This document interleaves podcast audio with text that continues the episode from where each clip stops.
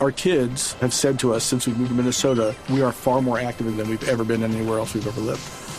Moving to Minnesota opened up a lot of doors for us. Just this overall sense of community, the values that, you know, Minnesotans have. It's a real accepting, loving community, especially with two young kids.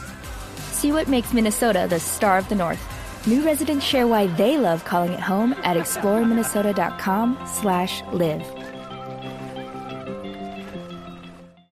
Eh, ustedes me autorizan iniciar este programa. Mire el permiso que estoy pidiendo. Eh, hablando de dos mujeres. Dos mujeres que han sido noticia esta semana. Eh, obviamente lo hago después de que una tercera mujer, Luz Euse, nos recuerde nuestras redes sociales, a donde vamos a interactuar hoy con todos nuestros seguidores. arroba Blue Autos y Motos y también en Blue Radio Co. También nos pueden eh, hacer llegar todos sus comentarios, eh, inquietudes, preguntas, sugerencias en nuestros personales en arroba Asensio Nelson, arroba Ricardo Soler 12 y arroba Luz Euse. Perfecto. Ahora sí, hablamos de dos mujeres. Me las aprendí. Arrancamos muy bien. Muy bien, eso está bien.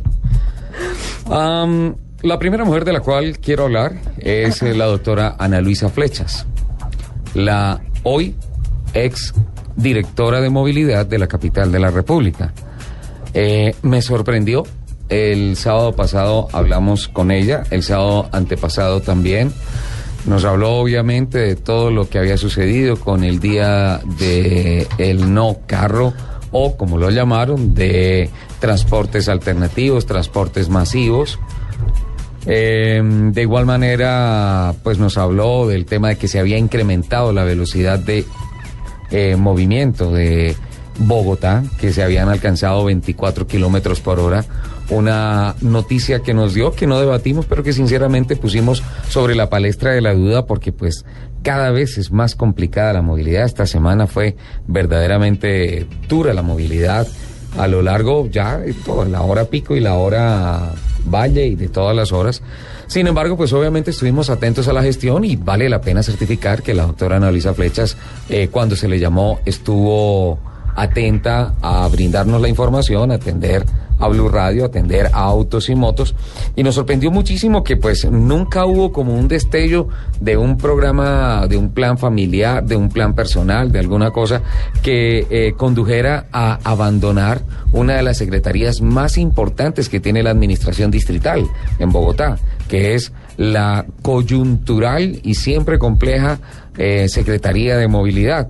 Pues bien, esta semana, el lunes, se conoció en el Palacio del Líbano la carta de renuncia que presentó al alcalde mayor de Bogotá, a Gustavo Petro, la secretaria de Movilidad, argumentando, argumentando que renunciaba por eh, asuntos estrictamente personales. Y básicamente, pues no ha hablado con los medios de comunicación. Esta semana ha estado lejana a los medios de comunicación. Le hemos estado llamando para hablar con ella y conocer los motivos por los cuales se retira de esta secretaría, pero pues obviamente no ha sido posible. Hoy también ha tenido el teléfono apagado y después de 14 meses, pues sería como interesante conocer la conclusión de en lo que va todo lo que fue su gestión aplicado a la modificación del pico y placa, del pico y placa eh, de acuerdo a las palabras del alcalde Petro en campaña hacia la alcaldía de Bogotá, una mm, modificación que tiene que llegar hasta el punto eliminación del pico y placa. Honestamente no veo cómo. eh, se pueden evitar congestiones en Bogotá si van a salir todos los carros en cualquier momento. Eh, también el tema del cobro por congestión, así se llamó ante el Consejo de Bogotá el proyecto de tratar de eh, poner dentro de Bogotá algunos peajes en las, a las vías más congestionadas. El tema del estudio del tranvía, finalmente se va a la Secretaría de Movilidad. ¿En qué queda el tema del estudio del tranvía? ¿Va a ser, no va a ser? ¿El Transmilenio rápido va a ser, no va a ser? Eh, en fin, por la séptima. Eh, y también un tema que es bastante coyuntural y que fue muy, muy, muy cuestionado desde el mismo momento en el que el primer secretario de gobierno, el doctor Navarro Wolf, anunció que se retiraba de la el equipo de trabajo del alcalde Petro, eh, llevándose entre otras la gran incógnita de qué iba a pasar con el tema de la reposición de los vehículos de tracción animal. Una norma que en su primer año de gobierno, la primera notificación que vino de la Secretaría de Gobierno fue vamos a dejar esto un año más para mirar cómo implantamos una política para una eficiente restitución de los vehículos de tracción animal. Pasó el año y ni pío, nunca se supo nada. Y una capital como Bogotá todavía tristemente muestra animalitos que están siendo sometidos a unos trabajos terribles de transporte, de carga, una cantidad de maltratos, de cosas que sinceramente no deben ser. Y pues obviamente, ¿qué decir? La imagen de una ciudad capital con vehículos de tracción animal. Pues bien, la doctora Ana Luisa Flechas nos sorprende esta semana presentando su renuncia al cargo. No, obviamente, eh, eh, en este momento no hay un comunicado oficial, don Nelson, de que eh, se le haya aceptado la renuncia, pero ya se da por descontado que a partir del primero de marzo no estará más en la Secretaría la doctora Ana Luisa Flechas. ¿Esa su editorial? Porque vino usted con el látigo, ¿eh? No, pero... Está bien, está súper. Pues, ah, ah, ah, DJ. Uno, dos, tres, uno, dos, Es tres. que que- quería preguntar si látigo? teníamos un látigo. ¿Un látigo? Claro, porque ese es látigo suyo hoy. Eh, No. En un tema que comparto totalmente y esto demuestra también la inestabilidad del gabinete del doctor Petro en Total. la alcaldía. Porque es que no solamente con movilidad le ha pasado con eh, empresa de energía eléctrica de Bogotá, le ha pasado con el acueducto, le ha pasado con la cantidad, semana con el mismo secretario general. Es decir, es un problema también de inestabilidad que parte de la cabeza y en este caso la del señor Petro, que es el alcalde mayor de la capital de la República. ¿Y qué decir con el tema de las basuras? Aquí Ah, está, aquí además. está, aquí está nuestro instrumento de castigo de nuestro señor director.